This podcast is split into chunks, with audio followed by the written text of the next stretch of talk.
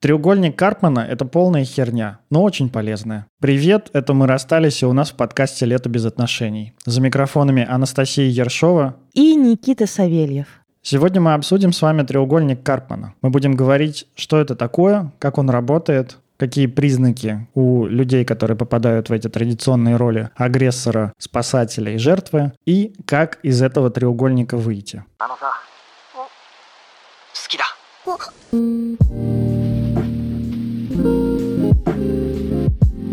Сразу хочу сказать, что в терапии мы не пользуемся треугольником Карпмана он скорее относится к бытовой психологии. Правда, штука полезная, но в терапии у нас гораздо шире арсенал. В нем очень много таких слепых пятен. Это очень большое упрощение, популярная психология. Она популярная, но при этом достаточная для не психотерапевта. Потому что психотерапевт, ему нужно понимать больше защитные механизмы, всякие профлексия и вот это вот все слияние, конфлюенция, понимать, как это происходит, и проще ориентироваться в своей работе, зная все эти термины. На одном треугольнике Карпмана терапию не построишь никогда. Но сам треугольник Карпмана идеи очень полезны для замечания себя в повседневной жизни. При этом я слышала истории, когда терапевты заигрываются с треугольником Карпмана. Ну что, я же достаточно неприятный человек, да, чтобы сказать, что, ну, блядь, не разделяю осуждаю. Если ваш терапевт вам тут так говорил про треугольник Карпмана и пытался объяснить, что с вами происходит, вполне возможно, он не, не профессионал, а просто пытался вам простым языком объяснить. Или есть такая вероятность, что просто он выбрал такой вариант. Значит, мы застыдили, короче, всех терапевтов сразу. Нет, при том, что я вообще, правда, не вижу ничего страшного или предосудительного в том, чтобы использовать слова жертвы. Я тоже оперирую таким понятием. Могу задать вопрос тем, кто ходит ко мне на терапию, типа, жертвишь? Но под этим, естественно, очень много процессов. Потом мы переходим к разбору этих процессов. Думаю, что и мы с тобой сегодня вообще-то тоже объясним, какие процессы стоят за ролями, чтобы наши слушатели могли не просто кидаться терминами «ты сейчас агрессор», «ты сейчас спасатель», ты сейчас жертва, могли понимать, какие, правда, психические процессы, какие чувства скрываются за этими ролями. Чё, давай, начнем. Треугольник Карпмана придумал Стивен Карпман в 1968 году. Он известный психиатр, психотерапевт. Это такая модель, социальная модель взаимоотношений между людьми, помогающая объяснить, как эти взаимоотношения происходят. Здесь есть традиционные три роли. Жертва, преследователь и спасатель. Преследователя еще часто называют контролером и агрессором. Поэтому если вы услышите в нашем разговоре сегодня агрессор или контролер или преследователь, это все одна и та же роль. Да, причем мне, если честно, не очень нравится преследователь. Я, правда, все время говорю агрессор. Да, агрессор самое употребляемое, наверное, слово, но при этом в этой роли человек не всегда агрессивный, а иногда он бывает очень контролирующий контролирующий. Поэтому он такой контролер. В общем, идея, что он пристанет и не отстанет, как банный лист. Да, и в этом смысле слово «преследователь» подходит лучше всего. Да. Потому что он не всегда нападает, но точно всегда преследует. Хер он отстанет, короче. И мы забежим, наверное, чуть вперед и дадим вам два спойлера в треугольнике Карпмана. Первый спойлер в том, что в какую бы роль мы ни играли в треугольнике Карпмана, мы все равно скатываемся в жертву. И второй спойлер, что ключевая особенность треугольника Карпмана все участники избегают саму суть проблемы, а реагируют только на следствие и на признаки. Да, давайте опишем этих добряков, попробуем узнать себя в этих ролях. Начнем с жертвы. Больше всего говорят про эту роль, больше всего сказано про эту роль. Жертвы еще самые заметные, потому что, по сути, жертвы — это те, кто привлекают много внимания вокруг себя. Давайте, вот смотрите, я такой бедный, мне так все плохо.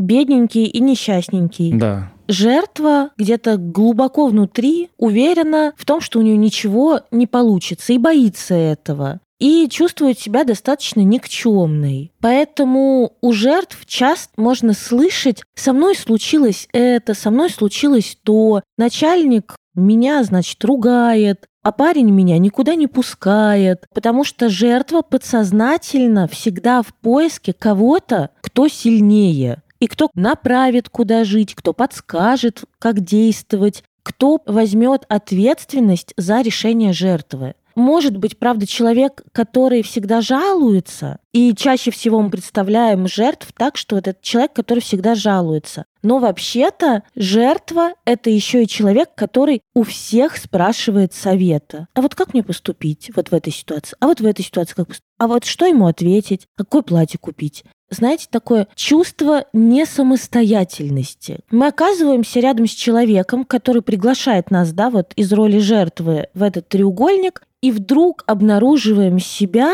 в том, что нельзя не помочь. Я даже уже не могу не помочь. Прикольная мысль была у Эрика Берна в его книге «Игры, в которые играют люди». На примере вот этого треугольника Карпман описывает разные игры. Алкоголик там жертва. И выигрыш алкоголика не в том, что он может напиться, а в том, что у него после того, как он напьется, будет сильное похмелье, и он будет таким жалким, и он будет таким беспомощным, что о нем надо будет заботиться. Получает подтверждение тому, что он не может о себе позаботиться, то, что ему плохо. Это легальный способ показать, что мне плохо. И часто люди, которые чаще всего оказываются в роли вот такой вот жертвы, они склонны к самоповреждающему поведению. Не обязательно делать такими запретными законодательно, о которых говорить способами. Это может быть, не всегда это конкретно эти способы, иногда это могут быть банально вот тот же самый алкоголизм, это может быть трудоголизм, когда я так много работаю, а потом я выгорел, и мне плохо. Это может быть какое-то ну, показательное поведение. Смотри, у меня ничего не получается. Это тоже признаки в роли жертвы. Если мы начали про Эрика Берна, еще он говорил про игру дано. Это прям вот максимально игра жертвы. Когда жертва приходит, такая, у меня ничего не получается. И сразу куча народу включается в то, чтобы посоветовать совет. Понимаете? чтобы посоветовать, как сделать, чтобы у жертвы получилось. Но все эти варианты жертва отметает, объясняя, почему этот вариант тоже не сработает. Да, вот эта вот игра, да, но, да, но. Да, ты все правильно говоришь, но, да, но в моей ситуации это не работает. В России это не работает, но у нас другая корпоративная этика. Ну и, короче, вот это вот все бесконечное сопротивление каким-либо вариантам. При этом жертвы вообще-то с одной стороны, ищут тех, кто им подскажет, как жить, кто возьмет ответственность за их выборы, а с другой стороны, они очень обидчивые. Обидчивые и вообще-то часто бывают пассивно-агрессивные. По сути, жертва приходит и говорит, мне плохо, я не справляюсь. Включаются другие люди, рассказывая, как надо жить. На это жертва обижается и часто Обижается, причем потому, что она такая говорит, мне плохо, смотрите, как со мной плохо, я такое ничтожество. И когда другие угу. начинают играть в это с жертвой и говорить, сейчас мы тебе объясним, мы такие умные, как надо делать, вот тебе совет, вот я опытный. Жертве не очень-то вообще угу. нравится быть ниже других. Поэтому, чтобы вернуться на один уровень, Жертва может начать как раз обесценивать, пассивно-агрессивничать, всякие козни строить. Даже вспомнила пример, как это бывает. Когда человек приходит, жалуется, жалуется, знает, что все плохо, не знаю, что делать. Начинаешь накидывать ему варианты, что делать, а потом человек говорит, ну вообще-то я хотел, чтобы ты просто меня поддержала. Вообще-то меня нужно было просто послушать. Понимаете, это такой пассивно-агрессивный заход. Перетекание в агрессора. Да, и вообще-то продолжается снятие с себя ответственности. Выходом в этой ситуации, конечно, чтобы не впадать в жертву, еще раз, пожалуйста, ребята, жертвы — это не те, кто жалуются. Мы все можем жаловаться. И самое главное, что нам всем это периодически необходимо. Но жаловаться можно из разных состояний. Можно прийти и сказать, мне хуево, хочется выговориться, послушай меня, пожалуйста, посочувствуй и возьми на ручки. Вот здесь вообще никакой жертвенности нет потому что я знаю свое состояние, я понимаю свои чувства, я знаю, что мне нужно, и я могу об этом сказать. Да-да-да, это самое главное. Я беру ответственность за свое состояние. Беру ответственность за то, чтобы попросить помощи, пожаловаться, получить поддержку. Какими фразами часто оперирует жертва или мыслями даже? Мысль такая, я неполноценен, я недостаточно хорош, я плохой, жизнь непредсказуемая и зла. Жизнь случается со мной, вот мне будет плохо от этого. Со мной происходит всякая фигня. Она все время делает со мной то, с чем я не могу справиться. То есть вот эта вот беспомощность. И идея о том, что жизнь — это вообще-то страдание, которое, ну, как-то надо терпеть, вот что это случается такое с тобой. От меня ничего не зависит здесь. Да, вот главный посыл — это от меня ничего не зависит. Ответственность у жертвы всегда находится где-то вовне. Не в плане ответственности, про который мы говорили в выпуске про ответственность, что замечать свой выбор. Жертва не замечает свой выбор. Жертва не замечает свое участие в том, что происходит в ее жизни. Виноваты в том, что происходит с жертвой, всегда кто-то вовне или что-то вовне события в мире, другие люди, правительство, друзья, любимые, семья и так далее. Вот они виноваты. Если бы не они, все сложилось бы по-другому. Здесь полностью исключается собственное участие. Все так.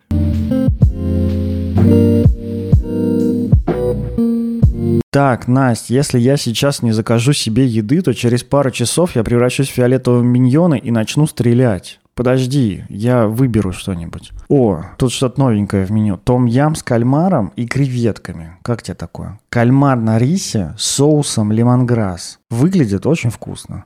Я тут заметил вообще, что летом не могу есть тяжелую еду. Только овощи, рыба и понятные углеводы, типа риса и киноа. О, да, у меня та же история. Все, я беру ролл с кальмаром и трюфельным соусом. В много лосося. Кстати, у них в приложении можно даже калории, белки, жиры, углеводы посмотреть и заказать что-то легкое как раз на лето. А еще и доставляют быстро. Возьму еще поки за твое здоровье, пожалуй. Тем более в много лосося скидка 25% на первый заказ. А вы там держитесь в своих Таиландах. Очень смешно, Никит. Делись тогда промокодом с нашими слушателями. Конечно. Дорогие мои, используйте промокод ПОКИ по-английски приложении много лосося, чтобы получить скидку 25% на первый заказ. Ссылку и промокод оставлю в описании к этому выпуску. Оставайтесь добрыми и сытыми вместе со мной и много лосося. Это нормально быть в треугольнике Карпмана. Это нормально найти себя в какой-то из этих ролей. Когда мы описываем любую из этих ролей, если вы себя там находите, это не значит, что вы плохой человек. Просто значит, что вот вы так привыкли справляться. Это место, где можно подумать. Да, с вами может быть неприятно. Это не значит, что мы вас ненавидим. Точно нет. И другие люди, что вас ненавидят. Точно нет. Люди обычно заняты собой здесь. И еще мне хочется сказать одну важную вещь. Мы говорим про жертв из треугольника Карпмана жертвы домашнего насилия, жертвы сексуального насилия, их мы сейчас вообще не касаемся, потому что это другое. Я надеюсь, что вы понимаете, что слово жертва, короче, как-то... Очень распространенное, и это перекладывается на очень большое количество людей. Правда, слово многозначное. С одной стороны, однозначное, с другой стороны, так называются абсолютно разные по психическим, эмоциональным процессам события. Так же, как жертвы агрессии, жертвы боевых действий, это не те же самые жертвы, про которых писал Карпман. Да? Мы помним, что Карпман писал такую популярную теорию, бытовую. Это про нас каждый день, а не про нас в каких-то чрезвычайных обстоятельствах. Вот, все, зафиксировали тоже эту мысль. Жертва в треугольнике Карпмана — это не то, что фактически с нами случилось, а это то, как мы мыслим о чем-то. И здесь... О, заебись. Лайк. Мы обсуждаем сейчас не тех людей, с которыми могло что-то произойти, насилие какое-то, какие-то катастрофы и так далее. Нет, мы не людей обсуждаем. Мы обсуждаем способ мышления о самом себе и мире вокруг. Мы это сейчас обсуждаем не конкретных людей. И еще важный момент о том, что все вот эти роли в треугольнике Карпмана, базируются, по сути, на непринятии ответственности. Именно той, о которой мы говорили в выпуске про ответственность. Про замечание собственного участия в собственной жизни. Про замечание собственного выбора. Ни жертва, ни преследователь, ни спасатель не обращают внимания на собственный выбор здесь. Не берут ответственность за себя вот если простыми бытовыми словами сказать, не берут ответственность за себя. И второй важный момент — это вытесненные чувства. Они для каждой из этих ролей немного отличаются. Жертва вытесняет свою агрессивность. Вот это надо запомнить. У жертвы нет вот этой вот агрессивности, а на агрессивности, кто нас давно слушает, мы об этом говорили в каких-то выпусках, это основа для изменений в жизни. Вот эта вот агрессия не аннигиляционная, а такая направленная на изменение мира. Не уничтожающая агрессия, аннигиляция которая, а агрессия, направленная на изменение мира. Вот как мы кусаем яблоко, вот как мы просим у партнера что-то, это все агрессия. Вот у жертвы этой агрессии в роли жертвы, у человека с мышлением в роли жертвы, вот эта вот агрессия вытеснена, она не замечена. Агрессия — это наши такие жизненные силы, то есть как бы понимание, что я могу сделать, и способность свои желания, свои потребности удовлетворять самостоятельно. Хочу пойти поесть и иду есть. По сути, это агрессивный акт. Мне нужно узнать, сколько времени сейчас. Я подхожу к человеку и спрашиваю, который час. И это тоже агрессивное действие, потому что это нарушает некоторый гомеостаз разных людей. Когда я говорю про вытесненную агрессию, когда мы говорим о том, что мы не используем обычно треугольник Карпмана в объяснении в терапевтической работе, возможно, вы замечали, когда рядом с вами человек находится в такой роли, вы, сами того не желая, становитесь очень агрессивными и начинаете этого человека добивать или хотеть его добить. Это как раз то, как работает вытеснение чувства в психотерапии. Это называется контрперенос.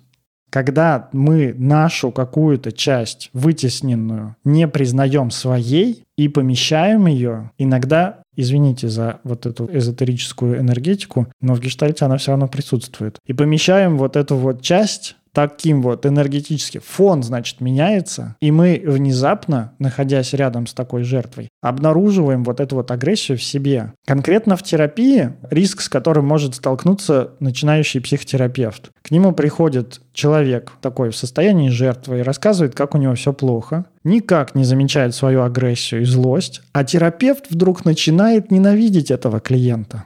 То, что терапевт начинает ненавидеть клиента, это не есть плохо и не делает этого терапевта плохим терапевтом. Дальше уже появляется выбор. Либо терапевт начинает играть в игру с этим клиентом и становится для него либо преследователем, либо спасателем. Либо терапевт замечает вот эту свою собственную реакцию, спрашивает себя, а что сейчас со мной происходит. И вот поэтому терапевту очень много нужно практики личной терапии, вообще практики замечания себя. И супервизии. Да-да-да, практики замечания такой себя, чтобы заметить себя в моменте и понять, что, алло, это не я ненавижу клиента, а просто это вот такая особенность того, что сейчас между нами происходит. И тогда можно с этим работать. А если ты потеряешься в этом месте, то все, терапия превращается из терапии в отыгрывание ролей. Откровенно сказать, потеряться можно только до следующей супервизии. Да. А если у тебя супервизия каждую неделю, то, ну, типа, на этой неделе потерялся, на супервизии нашелся, дальше хорошо работаешь. Приш, пришел, извинился и, да, дальше работаешь. Это скорее претензия к терапевтам, которые работают без супервизии. Не надо так делать. Не надо так делать, да. Запомнили, у жертвы вытесняется агрессивная часть. Жертва ответственность за себя вообще не принимает, свою ответственность не видит. Дальше, преследователь. Угу. Я уверен, что практически каждый человек хоть раз-то в жизни бывал в одной из этих ролей. Я даже больше скажу, мы играем в это постоянно. Даже самые осознанные люди, я уверен, в это тоже погружаются. Есть такая идея о том, что у каждого из нас есть своя любимая роль для входа в этот треугольник. Именно та, которая нам очень сильно откликается, и мы такие, когда нам предлагают, например, поспасать, мы такие, не, спасибо, это не подходит. А когда рядом кто-нибудь появляется такой страдающий, ты такой, о, ебать, сейчас я тебя развалю нахер твою кабину. Боже, Никита.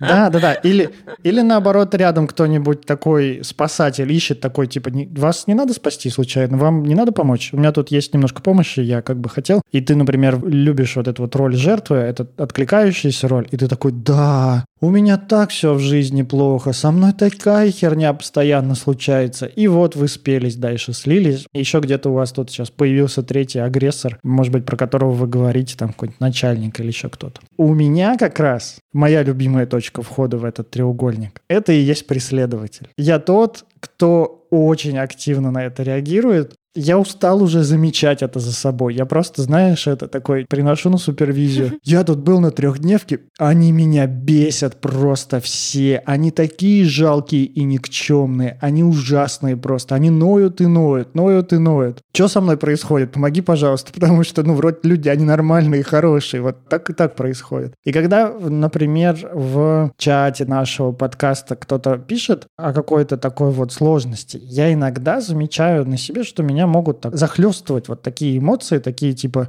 у меня мысли в голове начинают проноситься, да блин, ну а что ты хотел? А потом я такой, господи, а я это же не я сейчас. Это со мной что происходит? Господи, я же, я же токсик. Да, да, да, да. Слава богу, что я не пишу этого ничего и могу остановить на уровне своей внутренней реакции. Но это происходит. Это моя любимая часть. Моя любимая, конечно, блядь, я не могу сказать, какая моя любимая. У меня две любимые. Это для близких спасатель, а для далеких, конечно, тоже преследователь. Но не буду говорить человеку, что он дурак. Я обесценю, конечно, нахуй. Подумаю, Господь мой всемогущий, идиоты. Нужно держаться подальше. Но э, а все почему? А все потому, что у преследователя вытесняемое чувство уязвимость уязвимость, понимаете? Открытость собственным чувствам, признание собственных чувств, возможность побыть слабым. Да-да-да, вот именно позволение себе того, что ты презираешь, там проблем, с которой я столкнулся, которые я принес и на личную терапию, и на супервизию, и друзьям я рассказывал. Мне кажется, я всем рассказал, говорю, типа, знаешь, меня так выносят, и тут мне на терапии сказали, что я себе не позволяю этого. Так я себе не позволяю этого, так я еще и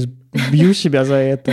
Выдираю, знаешь, брови, как в этом фильме про Google. Преследователь точно так же боится, что у него ничего не получится боится и в то же время считает себя достаточно ничтожным. Только он не жалуется. Из-за того, что он не жалуется, из-за того, что он как бы держится молодцом, хотя и переживает, хотя и чувствует себя каким-то не таким, естественно, вся ярость обрушивается на жертву, на того человека, который ноет.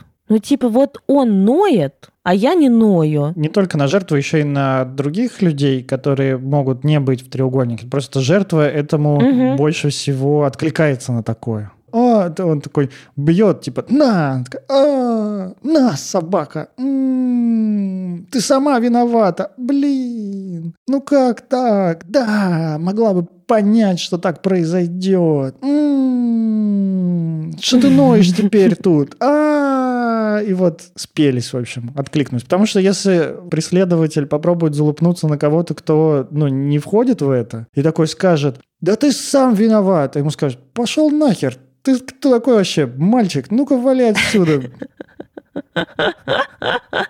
Пока не наваляли. И, и, и, и преследователь автоматически такой конвертируется в жертву, такой, меня не поняли. Меня обидели, меня да, обидели. меня обидели, меня отвергли. Я хотел по-хорошему, я же ничего плохого не сказал, я же сказал, что правду сказал, господи, ну что, на правду не обижаются. Это типичные слова преследователя. Ага, правда, преследователь не выносит собственной беспомощности и собственного стыда. Из-за этого нападает на других. Конечно, не бессилие, а беспомощность. Жертва же беспомощная, и преследователь, да, этот агрессор, он тоже беспомощный, только он не жалуется, потому что ему стыдно. Да-да-да, все так. И, соответственно, эти невыносимые чувства беспомощности и стыда заставляют его нападать на других. Да-да, также чувствует себя жертвой ситуации. Он также ответственность не берет на себя, он эту ответственность оставляет вовне,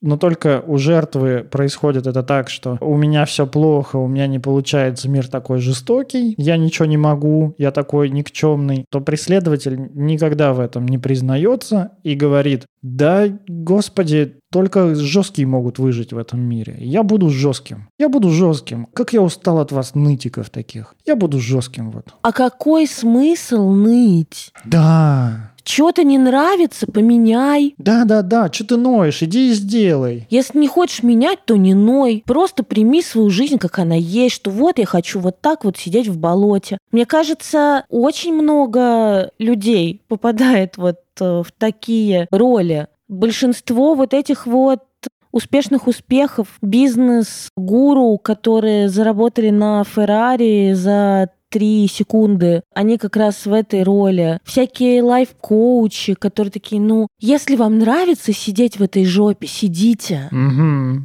И не надо жаловаться потом и говорить потом, что у вас что-то не получилось. Я предлагаю вам пройти этот путь и сделать так, чтобы получилось. Да-да-да, как раз преследователи — это те, кто помогают всем вокруг делать, чтобы получилось, а сами вот э, свое не получилось не могут признать. И не позволяют себе признавать, что у них что-то не получается. Поэтому... Угу. А жизнь вообще такая, что тут не получится прожить жизнь, чтобы у тебя чего-то не получилось. Ты уже родился, и у тебя уже не получилось. Ты уже попытался встать, и у тебя уже не получилось. Ты попытался зарать, у тебя уже не получилось. Тебе надо, чтобы тебя хлопнули по попе, чтобы ты там проорался нормально. Это не получилось, преследователь как будто бы такой вытесняет и говорит, не-не-не-не-не-не-не-не-не. В моей жизни такого не происходит. Он не признает себя в роли жертвы, при этом является в словах слышно, что он такая жертва ситуации, что другие, господи, как вы надоели, вот это вот все. Самое интересное, вот такой краеугольный двусторонний камень. С одной стороны, если преследователь будет честен сам собой, и поймет, что он вообще-то жесткий с другими, что он опасен для других вот в этом месте, то он почувствует вину. А чтобы эту вину не чувствовать, он ищет кого-то, кого надо обвинить, и обвиняет в этом его. Даже тех, кому он может помогать, это уже переходя там спасателя, он ищет вот кого-то, кого обвинить. Самое трудное как раз для преследователя – это взять ответственность за то, что их действия и слова могут делать больно другим людям они не могут признать себе идею, что их слова могут ранить. Они думают, что другие заслуживают такого обращения. Потому что мир жестокий, надо быть жестоким в нем. Только жестокие выживают. Здесь Спарта. Другого варианта нет. И что самое прикольное, из этой роли проще всего выходить, из треугольника. В роли преследователя, преследователям проще всего выходить из треугольника. Знаешь почему? Потому что самая агрессивная роль, потому что больше всего энергии злопыхать. Да-да-да, больше всего энергии, больше всего сил куда-то, которые можно направить. Конечно, там такой заряд э, ярости, что можно его в нормальное русло и вообще заебись, и мир поменять, и жизнь поменять, и все вообще хорошо. Слушай, это первые несколько лет моей терапии. Они такие мудаки, какого хрена они делают так? И мой терапевт такой, а с тобой что происходит? А что ты по этому поводу чувствуешь? Я такой, и мой терапевт тоже с ними заодно, блядь. С этими мудаками да. тупыми. Да, не может же нормально сказать. Что он меня спрашивает? Какого хрена? Да. У меня тоже есть вопросы. Когда я уже Бэху себе куплю? Да-да-да-да-да. Да. Ты давай, ну, объясни мне, что у меня с денежными установками не так? Ты какого хрена меня спрашиваешь, что-то там про чувства какие-то, про стыд мне говоришь? Давай, ты вообще не понимаешь ничего. Блять, обожаю, обожаю вот этих нарциссов терапии, которые такие дикие нарциссы приходят, такие, блядь, надо проработать денежные установки, буквально тут 5-10 сессий, и я дальше пойду как бы свои миллионы пересчитывать. И ты думаешь... Да-да-да-да-да 5 лет. Минимум. Десять. Пять, десять лет. лет. Ну, Никит, смотри, ты уже пятерку перешагнул, уже к десятке ближе. Я, ше- я шесть уже перешагнул. Ну вот, я и говорю, что пятерку перешагнул, уже ближе к десятке. Ну, и слава богу, у меня появились тут какие-то механизмы, где я могу такой, типа, блин, стопы, что-то я гоню, что-то я слишком это жесткий какой-то, что-то... И могу заметить, что со мной происходит, и у меня иногда получается признавать собственную уязвимость. Что я вообще-то... Я не заметил вот этот вот момент, когда я перестал считать себя победителем по жизни. То есть я все еще mm. такое это думаю. Но я правда достаточно удачливый, и у меня правда много чего хорошо получается. Да ты неудачливый, ты успешный, это разные вещи. Даже удачливый. Да, то есть как-то мне кажется, что если удача существует, то ну, явно в фаворе у меня. Я у нее, вернее. Но при этом в какой-то момент я обратил внимание, я такой думаю, блин, а меня больше не беспокоит, что я не стану в этой жизни самым лучшим оперным певцом. И я такой думаю, Ни хрена себе, как свободно задышалась-то. А можно еще... А знаешь что? Знаешь, вот самое-самое такое? А можно еще, получается, и лето просрать? И не быть неудачником? Ну, как-то не самое интересное лето, не самое насыщенное. Ну, такая жизнь. Не должно же каждое лето быть таким насыщенным, как вот я мечтаю очень сложно вот эту бытовую психологию срастить с тем, а, про что мы говорим. Скорее, тут очень много перекликается. То есть вот здесь много перекликается mm-hmm. вот этой вот нарциссичной идеальности и прочего. Но из-за того, что это немножко такие вот разные уровни, хочется, конечно, вот вы наверняка нас слушаете и можете сказать, типа, а, это вот вы про нарциссизм говорите, или а, это вот вы про контрзависимость говорите, или а, это вот вы про созависимое поведение говорите. Да, вполне возможно, мы говорим про то, что вот вы подумали. Но связать вот эту вот такую популярную бытовую психологию с тем, что мы работаем, можно, но как-то я не делал этого. И не могу сейчас это сделать ну, онлайн. Потому что еще не все так однозначно, понимаете? Можно сказать, что преследователи — это нарциссы, но это, блядь, неправда. Неправда. Преследователи может быть любой тип личности. Любой нарцисс может быть жертвой. Конечно. И нарцисс может быть спасателем. Поэтому мы не привязываем вообще никакие вот психоаналитические типы личности, наши гештальтистские типы личности. Мы ничего не привязываем к треугольнику Карпмана и говорим бесконечно, что это бытовая психология. Важно обращать внимание на то, что спасатель, преследователь и жертва — это не типы личности. Это роли и способы угу. поведения в социуме, способы взаимоотношения с другими другими людьми. Это не тип личности. Это не то, что вас характеризует как человека. Это скорее то, как можно попробовать описать ваше поведение. Мы еще дальше скажем, тоже такой спойлер наперед, о том, что это не тип личности, то есть это не что-то такое ригидное, что никогда у вас не поменяется, а это то, из чего мы прыгаем в одно в другое постоянно. Мы можем быть последовательно и в роли жертвы, и в роли спасателя, и в роли преследователя. Иногда мы можем пройти этот круг вообще буквально за считанные минуты. Иногда за годы, иногда за месяцы, но иногда это происходит в течение одного разговора. Пример, значит. Мать орет на сына за то, что тот не убрался в комнате. Она в этом случае такая преследователь. Сын такой, о, плохо, плохо. Приходит отец и говорит, да отстань ты от него. Он такой спаситель. И дальше может развернуться угу. ситуация. Мать становится жертвой, потому что, ну, отец тут наехал. Отец становится агрессором, а ребенок может начать спасать мать. Такой, да отстань ты от нее, типа, что ты, это не вмешивайся, вообще не лезь сюда. Сын может э, стать агрессором для отца, сказать... Пошел нахуй. Это же треугольник. Каждая вершина одновременно соединяется с двумя другими вершинами. Поэтому он для матери спасатель, а для отца он такой агрессор. Ну-ка, ну-ка, кыш. Ну-ка, типа, ни хрена. И не трогай маму, что-нибудь такое. Да такой, может быть, куцый немножко пример. Пример, как это может быстро поменяться. Просто сидим и пьем вино, например, подругами. Одна говорит, блин, вот у меня, короче, такие проблемы, такие проблемы, и рассказывает какую-то свою проблему. Вторая ей говорит, да а что проблем-то? Вот так вот сделай. Та, которая, значит, рассказывала про проблему, говорит, а что ты мне указываешь вообще? Я просто хотела, чтобы ты меня послушала. И становится агрессором. А та, которая советы советовала, становится жертвой. Ну, а третья, конечно, говорит, типа, да ладно, девочки, не ссорьтесь.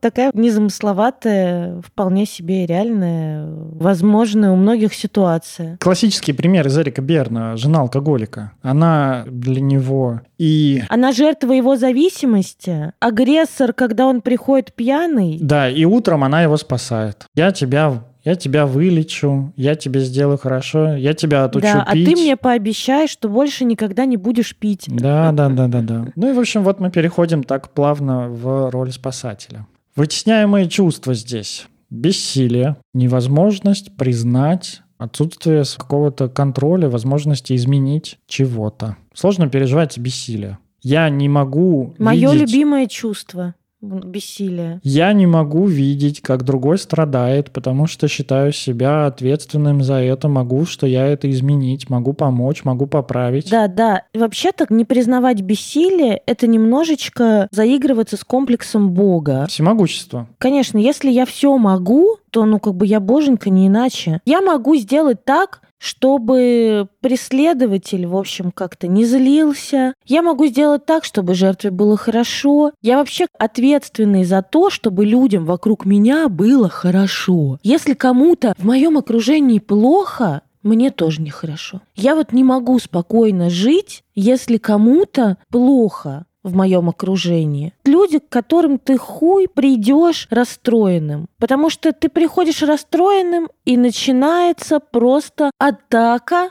на твои какие-то Миссия по спасению. тихие, печальные чувства. Да, миссия по спасению. Да ладно, блядь, улыбнись. А если рассмешу? А если клоунский нос надену? Да чего ты паришься? Да не парься. И вот это вот все до тех пор, пока вы не дадите чем-нибудь тяжелым по голове спасателю, и спасатель поймет, какие все вокруг неблагодарные, и превратиться в жертву. Я так много для тебя сделал. Я после всего того, что я предложил тебе, ты, вот она, твоя благодарность. Матери часто так говорят. Вот, я столько в тебя вложила. Я столько тебе дала, а ты Давай. трояк по математике. Да-да, иди, иди, делай маму сиротой. Угу. Сиротой. Почему сиротой-то? Что он пошел бабушку с дедушкой отравить, что ли? Смешно. Нет, это такое есть выражение. Иди, иди, делай мать сиротой. Давай, иди, играй в свой компьютер. Такое. Значит, смотрите, спасателю нужно кого-то спасать. Не потому, что он такой добрый. Хотя он считает себя добрым, великодушным таким, хорошим, воспитанным, отзывчивым человеком. Спойлер нет. Он это делает, чтобы чувствовать себя важным и нужным. Часто у спасателя нет возможности замечать свои собственные потребности. Я бы даже сказал, почти во всех вариантах. Его потребности не важны, он не считает их важными. Его ценят, Да. он считает, что его ценят только за то, что он может сделать для других. И самое главное, что это самая социально одобряемая роль. Его реально ценят. Люди, которые получают все грамоты за общественную работу, обустройство участка, роспись стен в подъезде. Это вот правда люди, которые такие для других. Тот незаменимый суренчик, которому звонят все бухгалтерши, это тот незаменимый человек на работе, который и поработает выходной, и возьмет работу домой, возьмет на себя еще один проект, пока я в отпуск уйду, и съездит встретить западных коллег, и съездит в магазин, еще и кофе всем купит перед, э, перед началом рабочего дня. В общем, это тот человек, который, типа, сделаешь? Да, сделаю, конечно, давай. Особенно, если у тебя все плохо, знаешь. Люди, которые плюс-минус там эмпатичны и как-то вот научились существовать в социуме и манипулировать другими людьми. Спасателями очень легко манипулируют. Главное сделать максимально печальный и бедственный жертвенный вид. Блин, мне так живот болит, мне так плохо, а еще меня поругался попугайчик с, с попугаихой, и я так сильно переживаю за то, что с ними произошло, а еще я в Твиттере прочитал какой-то очень грустный тред, а у меня тут проект висит. Это все появляется, когда вот мимо спасатель проходит, спасатель такой, жалко мы без видео, сейчас бы я прям показывал бы лицом, вот какое лицо у людей, которые вот, когда мимо проходит человек такой, спасатель такой, который не может мимо пройти, они такие, «М-м-м». И он такой, что случилось? О, это возможность для меня быть нужным и любимым. Что случилось? Самое прикольное, вот мы же говорили в начале, что все эти роли — это жертвы, просто с разными оттенками. Так спасатель, уверенный в том, что его потребности, его чувства вообще нахрен не нужны, и он тоже сам как бы нахрен не нужен, только если он помогает и полезен. Поэтому себя жертвами они не признают. Зато очень хорошо признают себя такими, знаете, героями. Людьми, у которых есть ответы на все вопросы. Они часто обладают какими-то вот знаниями дополнительными. Я не знаю, как это объяснить. Это могут быть какие-то эзотерические книги, это могут быть какие-то эзотерические знания. Правда, это человек, который упивается тем, когда может дать вам ключ. Ключ к жизни. Примерно так это ощущается. Спасатель часто не видит в жертве полноценного взрослого человека, который пожинает плоды своего выбора. Он видит в нем такого беспомощного, поддерживает, в общем, в нем вот эту вот жертву, помогая ему. И он часто вместо какой-то адекватной помощи и поддержки пытается задушить в другом какую-то вот эту вот возможность. Любую инициативу вообще. Не в том смысле, что инициатива пытается задушить и не дать вырасти вот этой ответственности в человеке, решая за него проблемы и делая этого человека зависимым от себя, чтобы можно было им как-то манипулировать, даже не обязательно манипулировать ради своей выгоды, часто манипулировать, чтобы жить их жизнью. Его проблемы для меня важнее моих. И я сейчас, если там у меня получится исправить, это значит моя победа. Если я подруге, значит, посоветовала бросить этого козла, и она бросила этого козла, то это я бросила этого козла, а не подруга, потому что она сама ничего решить не может. Это я ей посоветовала. Это я с этим козлом разобралась. Это он к ней больше никогда не подойдет. Я победительница. Кто здесь мама? Я здесь мама. Вот он так, вот, вот так вот. Блять, это охуенно. Я даже не знаю, даже ничего после этого говорить говорить не хочется, это правда было потрясающе. Да-да-да. Розыгрыш по, по ролям. это я с ним рассталась. Она еще такая, знаешь, проходит мимо него потом такая, он даже не подозревает, кто его враг.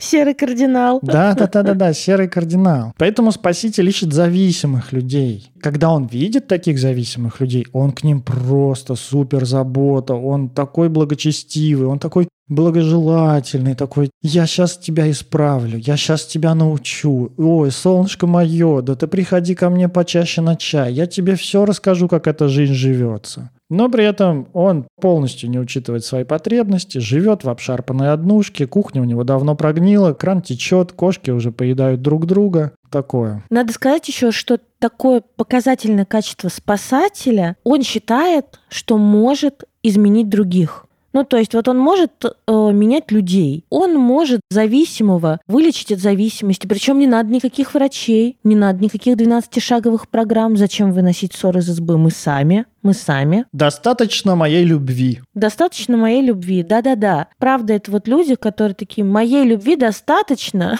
практически для всего. Да. Лечу своей любовью и заботой. Вот, это спасатели. И вот э, мы говорили об этом, повторим еще раз, о том, что роли все равно прыгают туда-сюда. Вы переходите из одной роли в другую. Мы все проходим преследователя, спасателя и жертву. Преследователь и спасатель считают, что они лучше, сильнее и умнее, чем жертва. Жертва чувствует себя поэтому униженной, и начинает мстить рано или поздно. Не обязательно активно, иногда пассивно мстить, пассивно-агрессивно себя вести. И превращается в преследователя. А спаситель тут же превращается в жертву. Преследователь тоже тут же превращается в этот момент в жертву. Потому что как так? Спаситель говорит, я столько для тебя сделал, а теперь ты вот как со мной, вечно со мной всегда так и становится жертвой. А преследователь такой, да я просто хотел как лучше, а вы меня не поняли, я теперь не понятый. Я теперь вот так, меня никто угу. не понимает, меня никто не уважает, окружают. В общем, вот и теперь преследователь стал жертвой. Бесконечная гонка по кругу,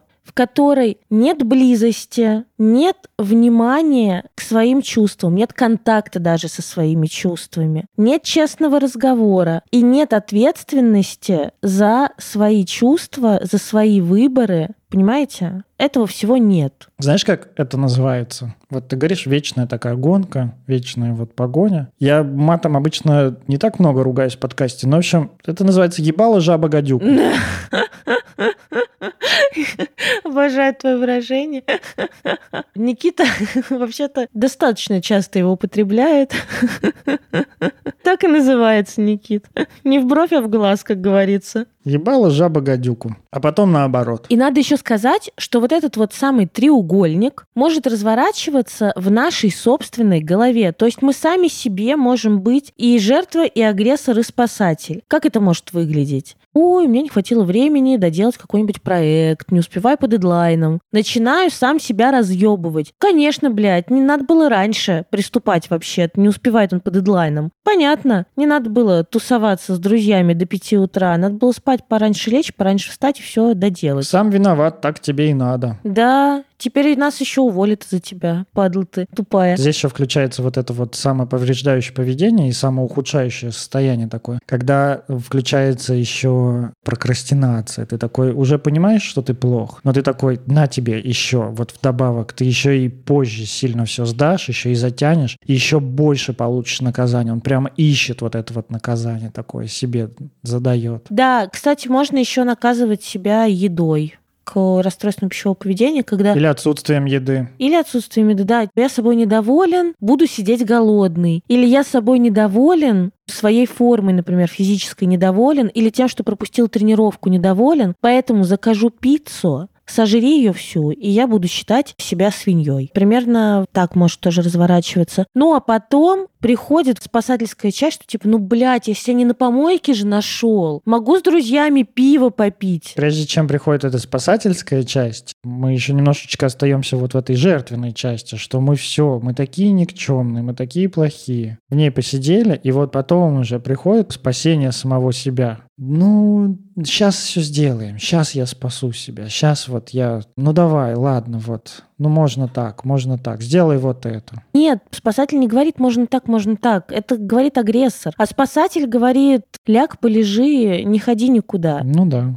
как раз из спасательской части такие, а, да ладно, еще сегодня потусую с коллегами, но вот завтра уже точно все доделаю. И я иду куда-нибудь бухать, я иду на вечериночку. Это та самая часть, которая говорит, да бля, ну с понедельника на диету сядем, а сейчас закажи Макдак. Закажи Макдак.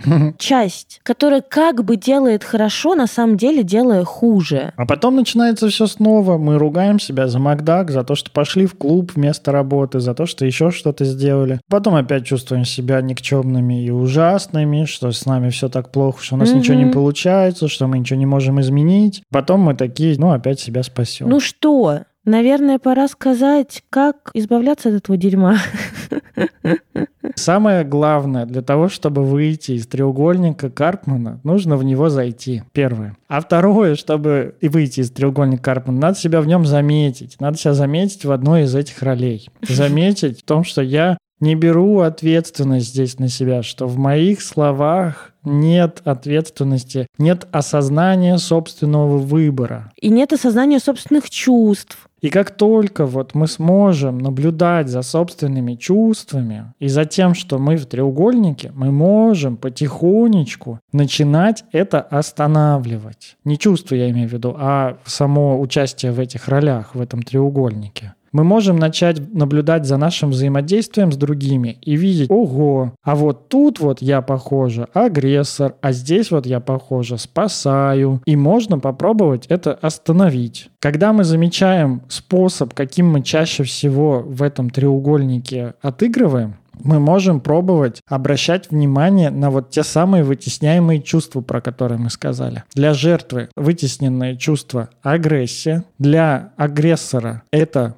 вытесненное чувство уязвимости, ага. а для спасателя это вытесненное чувство бессилия. Вот эти три вещи. Угу. Если вы такие, бессилие, нет, не слышал, пожалуйста, пробуйте замечать, узнавайте у других людей, как они чувствуют бессилие, и примеряйте это на себя. И самое главное, как они, как они проживают бессилие, как они справляются с ним. Потому что в том и дело, что спасатель не то, что не чувствует бессилие, он чувствует очень много бессилия. Он чувствует очень много неподвластного ему. Но не признает его. Не признает и всячески пытается перехитрить мир. Убежать от него. Законтролировать все но у него никогда не получается, каждый раз провал. Важно задавать себе, правда, такие вопросы на возвращение ответственности. Что сейчас происходит вокруг? Фактологически. Что сейчас происходит со мной? Чего я сейчас хочу? Да. А чего хотят другие люди? И это вот эти прямые вопросы, знаете, к другим. Скажи, пожалуйста, чего ты сейчас хочешь? Это, естественно, я сообщение. Кстати, это отличный способ разговаривать э, с жертвой. Если вам -то пришлось вот говорить жертвой, а вы не хотите ни спасать ее, ни агрессировать на нее, можно попробовать, во-первых, стоит использовать я сообщение, во-вторых, заметить, что сейчас происходит со мной, какие у меня чувства и что я хочу. И если я хочу общаться с этим человеком, тогда можно его спросить, а чего ты от меня хочешь? Ну, не в плане типа, да что тебе от меня надо, а в плане, а чего бы ты от меня хотел? Слышу, что ты жалуешься, считаешься никчемным. Хочешь ли ты, чтобы я тебе помог? Хочешь ли ты, чтобы я тоже считал тебя никчемным? Ну нет, не так, это слишком фрустрирующе. Конечно. Хочешь ли ты, чтобы я тебе помог? Нужна ли тебе моя помощь? Если да, то какая? Участие в любой из ролей этого треугольника – это, по сути, скрытые контракты.